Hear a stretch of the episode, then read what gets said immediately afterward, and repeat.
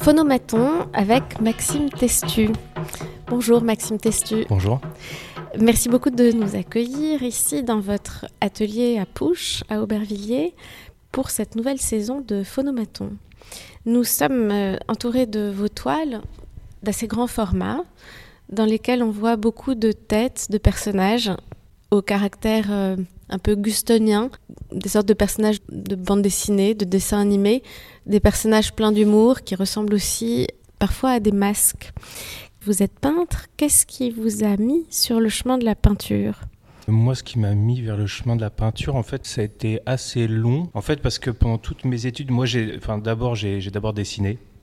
Euh, beaucoup quand j'étais plus jeune, un peu comme je pense beaucoup de gens. J'ai fait un petit peu de peinture, mais j'étais plutôt, euh, plutôt dessin, euh, plutôt encre, des choses comme ça. Et quand j'ai fait mes études, en fait, on m'a très vite détourné de ça. Et donc, je me suis mis plutôt à la sculpture. Parce que, apparemment, c'était ce qu'il fallait faire. Et comme je viens pas du tout de ce milieu-là, je, bon, j'étais, j'étais à l'écoute, on va dire.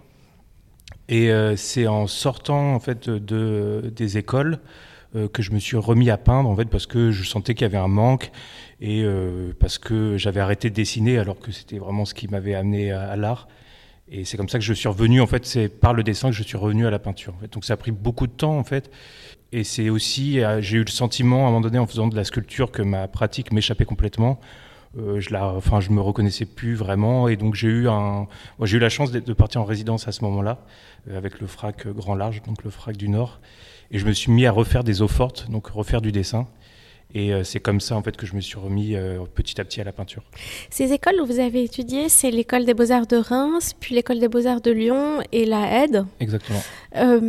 qu'est-ce que vous avez, est-ce que vous avez aimé ces années? Oui, enfin, en fait, j'ai bien aimé Donc pour différentes raisons, les, les différentes écoles. Euh, mais euh, en fait, au début, c'était assez difficile parce que c'est vrai que j'avais du mal à comprendre en fait un petit peu ce qu'on attendait de moi, vu que c'était très étranger tout ça. Euh, après, ce qui m'a plu, c'est que j'ai vraiment découvert bah, l'art contemporain à ce moment-là, parce que j'y connaissais pas grand-chose. en fait, en fonction des écoles, il y a différentes choses qui m'ont plu. Souvent, c'était plutôt lié à des professeurs. à Reims, j'avais travaillé avec Guillaume Leblond. Et euh, voilà, c'est quelqu'un qui m'a beaucoup aidé, qui m'a permis de comprendre beaucoup de choses. Euh, à Lyon, je me souviens qu'il y avait Isabelle Cornaro, que je trouvais euh, très intéressante. Il y avait aussi une grande bibliothèque, et ça, c'était la première fois que j'avais accès à une bibliothèque d'art contemporain. Donc, je passais les trois quarts de mon temps là-bas à lire. En fait, je faisais vraiment moitié. Je me souviens que c'était très le matin production, l'après-midi lecture. et à la aide, il y avait Christophe Kim, qui voilà qui qui m'a fait comprendre que la théorie, ça pouvait aussi être quelque chose d'assez passionnant. Donc, euh, c'est plutôt lié à des, des, personnes, en fait. Euh, voilà. Et avant cela, qu'est-ce que vous avez regardé? Qu'est-ce qui fait, vous dites que vous étiez très étranger à tout ça? Qu'est-ce que vous avez regardé qui vous a fait franchir le seuil de ces écoles? Je, dois avouer que j'étais quand même assez, euh, assez naïf, hein, parce que je pense que maintenant, en sachant un peu les difficultés qu'il y a, euh, peut-être que j'y penserai à deux fois, même si je pense que c'était le bon choix. Euh, ben, je regardais beaucoup des, choses, enfin plutôt l'art moderne en fait, hein, voilà, des choses de, de peinture, mais pas des choses, pas des choses, enfin contemporaines. Euh, ce qui m'a fait passer le. en fait, très franchement, je sais pas trop. Je, je sais que moi, mes parents m'avaient toujours dit euh, bah si, tu peux, euh, mais je pense qu'aussi, ils n'avaient pas trop conscience de, ce que c'était. Et, Vous alliez au musée beaucoup? Pas, pas, pas, beaucoup, non. Pas, pas beaucoup. Non, pas beaucoup. Donc c'était des bibliothèques c'était, euh Ouais, c'était plutôt des bibliothèques. C'était aussi, euh, enfin moi vraiment ma mon premier rapport entre guillemets à, à l'art, c'était euh, donc j'habitais dans le sud-est à cette époque-là. Mon père avait été muté dans le nord et donc en fait il donc il partait toute la semaine et il revenait que, les, que les week-ends et il, il, me ramenait en fait c'était le monde le monde week-end et donc, euh, donc c'était quand j'étais collégien. Et il y avait un petit fascicule à chaque fois, tous les week-ends, sur un artiste. En fait, c'est ce qui a été réédité, je crois, par euh, Taschen après. Enfin, ces bouquins où il y a Matisse, euh, Egon Schiele, enfin voilà, des choses très classiques. Et moi, j'étais, enfin, j'étais passionné complètement par ces livres. Enfin, j'avais une, envie. Chaque, en fait, chaque week-end, j'attendais ce livre et en fait, je reproduisais toutes les images qu'il y avait dans le livre. Je le lisais. en fait, comme, comme une sorte de roman. Pour moi, c'était vraiment des héros de roman. Et, et moi, j'avais envie d'en faire partie, quoi, un petit peu. Donc, c'était un peu ça qui m'a amené là-dedans, quoi. Autour de nous, il y a ces tableaux dans lesquels on voit des, de grands personnages qui ont des visages un peu comme des masques avec des yeux un peu écarquillés. C'est souvent le même visage qu'on voit d'une toile à l'autre. qui sont-ils, ces personnages? En fait, au début en fait, au début, il y avait surtout cette envie euh, de, traiter la, figure humaine. Euh, donc j'ai essayé de faire des visages. En fait, c'est plus la technique qui m'a amené à ce genre de visage, puisque c'est une technique euh, en fait qui est assez proche du monotype fait, donc je travaille par, euh, en fait, avec différentes couches, avec euh, de l'acrylique, de l'huile, et je viens en fait à la suite euh, genre, travailler ça au chiffon. En fait, je viens effacer la peinture que je viens de mettre, et donc ça crée, voilà, ça crée ces formes. Et en fait, ces formes, elles se ressemblent aussi par la technique, qui est donc à chaque fois similaire. Après, je me suis aussi rendu compte que j'avais des difficultés en fait à tout un coup prendre un modèle, essayer de le, recopier en fait, la, facilité, m'a amené vers, l'idée de faire des autoportraits, en fait, où je me suis dit, bah, au moins, euh, moi, ça, je vais pas m'en vouloir de me représenter de telle ou telle manière, parce que voilà, j'essaie d'être indulgent vis-à-vis de moi-même. Et petit à petit, en fait, ça a amené vers des personnages comme ça, qui étaient de plus en plus, en effet, euh, qui ressemblent un peu à des masques. Moi, je pense beaucoup, enfin, juste des caractères, en fait, quand on voit ces peintures, de chez James Ensor, de Foule, où euh, tout d'un coup on a le prêtre, on va voir le policier, euh, je sais pas, le chef euh, de la fanfare, enfin voilà, des espèces de personnages comme ça qui en effet après finissent par ressembler par des masques parce qu'il faut un peu les, caricaturer. Donc c'est vrai que petit à petit il y a un peu cette idée-là parce que c'est finalement dans mes peintures c'est que les personnages, bah, pour que ça devienne un visage, faut, faut un nez, des yeux, puis puis en fait, ça fait l'affaire, quoi. Donc simplement une forme quasi grotesque. Donc il y a quelque chose un peu de, un peu de grotesque, de tragicomique, euh, quelque chose comme ça. Je vois par exemple une sorte de masque de bouffon, une vieille femme, la figure d'un enfant, une figure de la mort. Euh, ce sont aussi des figures de, Il y a quelque chose aussi de la culture populaire, à la fois du carnaval et, et des cartoons. Bah, en fait, c'est ça. Bah, c'est aussi. Euh, bah, enfin, les... Là, je vais pas être très surprenant, mais moi, enfin, j'ai aussi quand j'étais plus jeune, regardé beaucoup les bandes dessinées, mais enfin surtout les, enfin je lisais beaucoup les, mangas en fait. Et donc c'est un espèce de mélange, je pense, euh, manga et euh, culture un peu plus oui, enfin, on va dire, euh, entre guillemets, culture un peu plus haute. Donc c'est une sorte de mélange comme ça, c'est un coup traiter euh, des, personnages qui pourraient ressembler à des mangas avec des grands yeux, des choses comme ça, mais à la peinture à l'huile. Et qu'est-ce que ça donne en fait? Donc c'est pas quelque chose que j'essaye particulièrement de théoriser, mais il s'avère qu'en effet, il y a ces choses-là. Quoi. Très vite, mes personnages ressemblent à des oui, ça ressemble un peu à des personnages de, bande dessinée. Ouais. En regardant vos autoportraits, dans lesquels on voit donc ces, figures seules, l'un allumant une cigarette couchée dans l'herbe, l'autre attablé avec un verre de vin, le troisième simplement euh, la tête dans la main, enfin la tête un peu penchée et la main devant lui, euh, c'est difficile de ne pas penser aux figures de Philippe Guston. Hmm. C'est quelqu'un que vous avez, euh, j'imagine, regardé, peut-être aussi dans cette dimension à la fois mélancolique et aussi humoristique d'une certaine manière. Oui, ouais, bah pour enfin moi Philippe Guston c'est vraiment la figure euh, euh, du peintre par excellence. Euh, enfin que j'ai découvert plus tard parce que bah, parce que c'est un peu moins connu entre guillemets du, grand public, même si maintenant bon en plus avec les, les expos à venir, mais moi, moi en fait je suis arrivé à Philippe Guston plutôt par les écrits.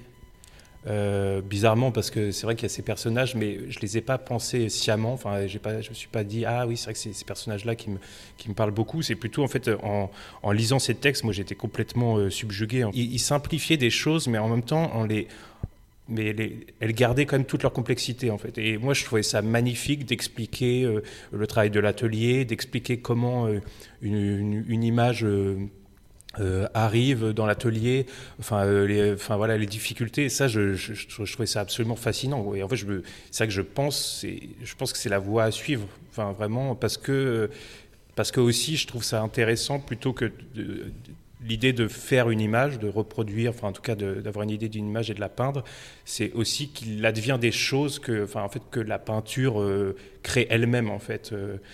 J'ai regardé tout récemment le documentaire sur Gary Richter il parle de tout ça au début, où il explique qu'il avait fait des, tableaux qui devaient être très colorés et qui finalement deviennent euh, euh, très très sombres. Et il, explique un peu en, rigolant, il était ah bon, mais de toute façon, donc les tableaux, ils, font ce qu'ils veulent en fait. Et, euh, et c'est vrai qu'il certaines fois, il y a, cette, enfin, il y a cet aspect-là, en fait, toujours qui est entre jeu. Et je trouvais que Guston, il l'avait théorisé. Euh, je trouve ça très beau. En fait, en fait c'est juste, j'ai l'impression, de, quand je lis euh, Guston, j'ai l'impression de de, comprendre vraiment ce, qui se passe. J'ai l'impression vraiment d'une proximité, quoi, que je pourrais avoir avec lui, même plus qu'avec euh, des personnes physiques, quoi, on va dire. Cette économie de moyens, elle est très présente dont vous parlez, c'est un peu ça. Euh, elle est très présente aussi dans ce geste de l'effacement qui est très central dans votre travail et qui, comme vous commenciez à le dire tout à l'heure, euh, vous vient de du principe du monotype. Euh, c'est pareil, en fait, ça, c'est des choses qui. Le monotype, ça me paraissait plus simple en fait de faire du monotype parce que c'est lié, enfin parce que c'est du dessin, enfin dans ma tête. Enfin le monotype, même si on peut le traiter avec de la peinture, enfin des couleurs, des choses comme ça, moi je l'avais toujours traité en noir et blanc. Euh, et, en fait, c'était moi, c'était ma porte, euh, c'était ma porte d'entrée aussi vers la peinture. Tout d'un coup, de me dire ah oui, mais en fait, euh, si je fais ça, bon, ben en fait, je fais pas de la peinture, je fais du dessin, du, dessin coloré entre guillemets. Donc c'est voilà. Et puis en effet, il y avait cette, idée que moi, pendant pas mal de temps, maintenant, les choses commencent un petit peu à changer. en fait, je travaillais donc ma toile au sol, je mettais du noir et donc je travaillais dans une flaque. Euh, et, je venais effacer en fait euh, les choses et tout d'un coup il y avait une image qui, qui est arrivée quoi. En fait donc je, je la maîtrisais pas vraiment même si enfin il y a plusieurs tableaux euh, que, j'ai pu faire, même si après, en fait, elles sont très construits. Au début, en fait, il y a trois, quatre autres tableaux euh, en dessous que j'ai effacés avec des solvants, des choses comme ça. Et euh, tout d'un coup, en fait, il y en avait un qui fonctionnait par rapport à la composition, par rapport aussi à mon état au moment où je l'ai fait. et donc ça, ça me, semble intéressant aussi de laisser advenir ce, qui, doit devenir, entre guillemets. Alors, vous parlez du, du noir et blanc. Il y a justement dans, ces tableaux qui sont autour de nous, une gamme de couleurs qui vous est assez propre, qui est à la fois dense, avec certaines couleurs assez vives, des verts, des bleus, des rouges, et en même temps quelque chose d'assez sourd dans, la manière dont, dont, vous les traitez. Il y a des visages verts, des visages rouges, des visages un peu plus roses.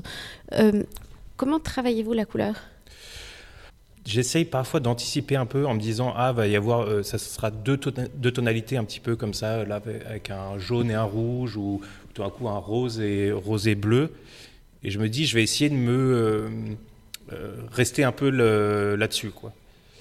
Bon, il s'avère que ça marche quand même relativement rarement en fait et donc c'est bah, en fait, c'est un, peu, bizarre, mais c'est aussi vraiment les tubes que je vais avoir euh, au moment où je le fais. Enfin, c'est un, peu, enfin, un peu prosaïque de dire ça, mais euh, là, tout d'un coup, en fait, on m'a racheté des nouveaux tubes pour Noël, et donc euh, bah, ma palette colorée va changer, en fait, parce qu'on m'a offert, bah, là, on m'avait offert un, rose, et donc je pense que là, les prochaines toiles, il va y avoir beaucoup, beaucoup de roses.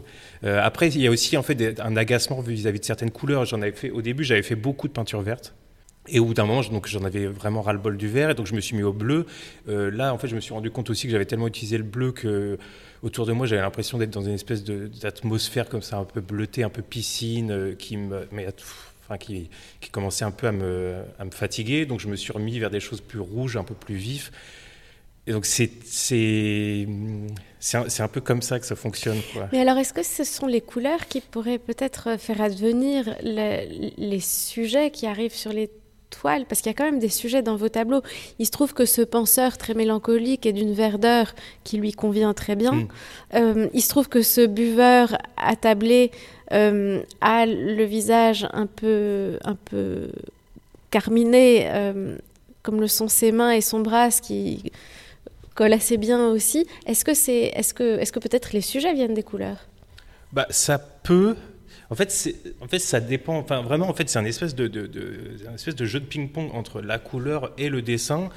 Euh, en fait, et, on ne sait pas. En fait, il y a des jours le dessin gagne, d'autres jours la, la, couleur gagne.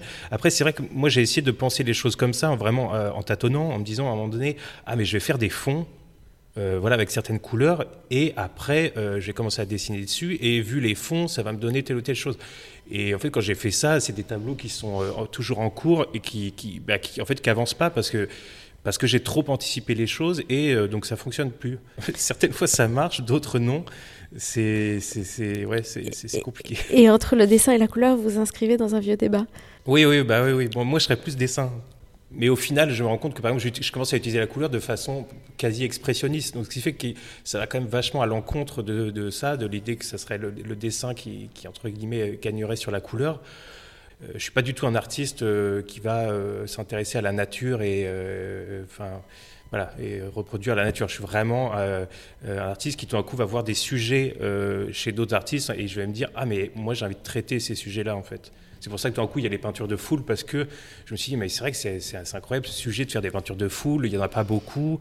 Euh, je me suis dit, bon, c'est peut-être intéressant. Quoi. moi, je pense qu'en fait, euh, quand j'étais euh, au, lycée, j'avais lu le, bouquin de, de, Huysmans, à rebours, avec ce personnage, la des. Et c'est comme ça d'ailleurs que j'ai découvert Odilon Redon, qui est un artiste qui, qui m'a un petit peu suivi par la suite. Mais je pense que ce qui m'avait beaucoup marqué, c'était tout ce mouvement-là, où plutôt que voilà, d'aller vers la nature, de plutôt aller vers l'artifice. Et même dans l'idée, c'est de en fait toujours avoir euh, plutôt euh, ouais, s'intéresser plus à l'art qu'à la nature. Enfin voilà, bon, c'est pas euh, très, très nouveau, mais c'est vrai que moi, c'est comme ça que, que j'entre dans mes sujets, parce qu'en fait, c'est comme ça que tout d'un coup, il me raconte une histoire aussi. Et on voit aussi dans un autre tableau qui est derrière moi, qui est d'ailleurs aussi un, tableau de foule, mais dans lequel on voit essentiellement des têtes. Euh, on, sent aussi très fort le regard que vous avez porté sur la peinture allemande, et notamment sur la nouvelle objectivité. Ouais, bah en fait, euh, bah, en fait, il y a deux peintures euh, en ce moment qui sont vraiment, d'ailleurs, qui sont presque des, des, zooms en fait, enfin l'une vis-à-vis de l'autre, et qui sont très liées, oui, à la nouvelle objectivité, particulièrement dans celle-ci. Enfin, c'est une Enfin, c'est une citation enfin, quasi directe d'une peinture d'Autodix qui, s'appelle les, Sept péchés bah, en fait, c'est vrai que moi, ça, ça me tient aussi à cœur, tout d'un coup, d'avoir des personnages, vu que je, faisais beaucoup de personnages euh, grotesques, mais ça, ça, remonte à. Enfin, voilà, j'étais retombé sur des dessins de, du collège où il y avait déjà ces espèces de personnages qui ressemblent à des, je sais pas, des gargouilles ou à des, des, des, caricatures, quelque chose comme ça. Et c'est vrai que ça me parle beaucoup, en fait, quand je vois ces tableaux, et tout d'un coup, il y a des gens, euh, voilà, il y avoir le personnage, euh, bon, maintenant c'est un peu daté, mais euh, le personnage de la prostituée, le marchand, voilà, et puis les peints avec des couleurs, moi je trouve ça, enfin, en fait, je trouve ça très osé. En fait, il y, a certains tableaux que je trouve ça étonnant. Je, pense qu'on aurait parfois certaines difficultés à faire ça maintenant. je pense à ce tableau où, c'est un marchand qui, a un costume très cintré. Euh, je crois qu'il a été montré dans l'exposition d'ailleurs euh, à Beaubourg. Et il a cette espèce de veine là sur la tempe qui est quasiment bleu-verte. Enfin, c'est. Enfin, moi, ça, m'amuse beaucoup en fait toutes ces choses-là, mais c'est vrai que ça, crée une espèce de grincement comme ça, et je trouve ces personnages, c'est pour ça que ça me parle beaucoup. J'ai l'impression que c'est un peu différent. Je trouve que c'est, différent de ce qu'on peut voir plus, je trouve en ce moment. Et je trouve ça fait, ça fait du bien. Donc c'est vrai que moi, je préfère, euh, je préfère ces peintures-là. Dans un registre complètement différent, il y a, y a, deux tableaux derrière nous aussi qui sont simplement des têtes, enfin des, des formes sur des fonds assez sobres. On voit simplement leur ombre se dessiner sur une sorte de, de, de base, de sol. Ces têtes, elles me font penser aux têtes de l'île de Pâques. C'est quelque chose que vous avez regardé? C'est, bah, en fait, moi aussi j'y ai pensé. Euh, c'est pas quelque chose que j'ai pensé, c'est quelque chose que j'ai vu comme voilà comme tout le monde. Après en fait moi c'est tête pour le coup ça celle-ci c'est plus simple à expliquer parce que en fait je sais que j'ai fait toute une série. En fait j'avais fait euh, quand j'avais vu l'expo de Munch euh, à, Orsay, euh, il y avait cette peinture qui m'avait beaucoup marqué et qui, je crois s'appelle Mélancolie où on voit ce jeune homme qui est qui est au bord d'un lac ou de la mer, je sais pas, et qui a sa tête sur une main comme ça et qui est légèrement penché. Et j'ai tombé après sur un article où il parlait de ça, et puis il parlait d'une gravure de Dürer, où c'est pareil, on voit, euh, donc euh, c'est donc un, ange, il me semble, il faudrait vérifier, et qui, pareil, en fait, a cette même, euh, cette même posture. Et je trouvais ça intéressant plutôt que d'avoir cette espèce de, Et donc à chaque fois, enfin, les deux tableaux s'appelaient Mélancolie, et plutôt qu'avoir ce visage qui serait comme ça un peu héroïque, voilà, vers le vers le ciel, en fait, d'avoir tout d'un coup cette tête légèrement penchée. J'avais fait toute une série de dessins avec que des têtes légèrement penchées, où petit à petit il y avait les mains, puis ça disparaissait. C'était simplement tout d'un coup comme des galets qui tenaient euh, un peu dans l'air. Et euh, en fait, c'est comme ça que je suis venu à faire en fait ces, visages-là. Et petit à petit, en fait, ces, ces, têtes penchées, elles ont fini par être complètement entre guillemets à plat, quoi, comme presque. C'est presque comme des des, des, des, ballons qui se dégonflent, quoi. Parce qu'en fait, c'est vrai qu'elles ont ce côté. C'est pour ça qu'il y a ce côté aussi très sculptural. Mais ça, ça me plaît beaucoup parce que bah, parce qu'en fait aussi, comme j'avais fait de la sculpture, enfin, je pense aussi souvent les choses comme ça, quoi, comme en espèce de volume, et même le euh, j'ai fait beaucoup de, de peinture, par exemple, sur métal. Donc, euh, enfin, le support, je trouve qu'il a quand même son importance et ça permet de faire aussi advenir les images comme ça. Donc, euh, en fait, c'est ça, c'est bien, ça fait écho à des choses qui me, qui me parlent. Des peintures sur métal qui évoquent un peu les plaques du monotype. Ouais, c'est ça. Bah, c'était complètement lié à ça. C'était autant la, plaque du monotype que les plaques des eaux fortes. En fait, et donc, au début, j'ai simplement voulu les présenter dans l'espace d'expo. Et donc, j'ai commencé à faire des châssis avec des rivets. Euh, et, petit à petit, en fait, euh, bah, j'ai commencé aussi un peu à rehausser euh, ces plaques. et puis, c'est comme ça aussi petit à petit que je suis allé en fait vers la peinture de façon plus classique sur toile, sur châssis. Mais c'est vrai que les premiers c'était des sur plaques de métal et donc ça me permettait pour le coup d'effacer, mais complètement en fait, il y avait même plus de traces. à la fin, enfin, on voyait juste la couleur, enfin le, la matière métal, quoi, en fait, les plaques. Et voilà. Ici à Pouche, vous partagez un atelier avec une autre artiste qui est peintre également, Hélène Labadie. Est-ce que, euh, je crois que vous avez fait un projet de collaboration tous les deux. Est-ce que pour vous, ce contexte est important? Est-ce que le regard des autres artistes et les échanges avec les autres artistes, c'est quelque chose qui est important? Euh, Oui, alors, euh, donc Hélène Labadie, elle est, sculptrice, plus, enfin, surtout sculptrice. Bah, en fait, c'est important pour pouvoir enfin, dialoguer, pour éviter d'être complètement esselé, parce que enfin, je trouve que c'est bien d'avoir un petit peu de, enfin, voilà, une dynamique un petit peu partagée. Euh, avec Hélène euh, l'avait dit, on échange euh, évidemment beaucoup en fait de, de, de, références, des choses comme ça. Après, je partage aussi l'espace aussi avec d'autres personnes. voilà, il y a Manon Vertenbroek qui est là, Julien Farad, John Misrandino. Voilà. Bah en fait, moi, c'est important d'avoir des échanges. Après, euh, dans le travail, je pense que ça, euh, oui, je, enfin, je pense que ça doit, ça doit se sentir parce qu'il doit y avoir des choses qui, qui, arrivent. Euh, après, je, c'est pareil, je sais pas trop expliquer à quel moment les choses elles arrivent, enfin comment. c'est vrai qu'il y, a des discussions, mais moi, ça ressemble beaucoup aux discussions qu'on, enfin, ça ressemble beaucoup à, des, comme à la lecture, quoi. En fait, c'est d'un coup on lit un livre, euh, on en parle à une personne parce qu'on adore cette référence, donc on a envie de la partager, et, euh, et l'autre elle y pense, hop, elle pense à une autre référence et ainsi de suite. Et en fait, c'est vrai que ça, euh, c'est pas forcément, je, ne sais pas si c'est forcément l'espace d'atelier qui, crée ça. Je pense que c'est simplement un rapport un peu de, discussion. Mais pour le coup, que, ça me fait penser Guston, c'était aussi beaucoup ça. Fait, il met beaucoup euh, enfin, déblatérer des choses, il, aimait beaucoup parler. Et je pense que c'est vrai que c'est des choses qui font évoluer la pratique, même si à la fin on doit quand même faire quelque chose.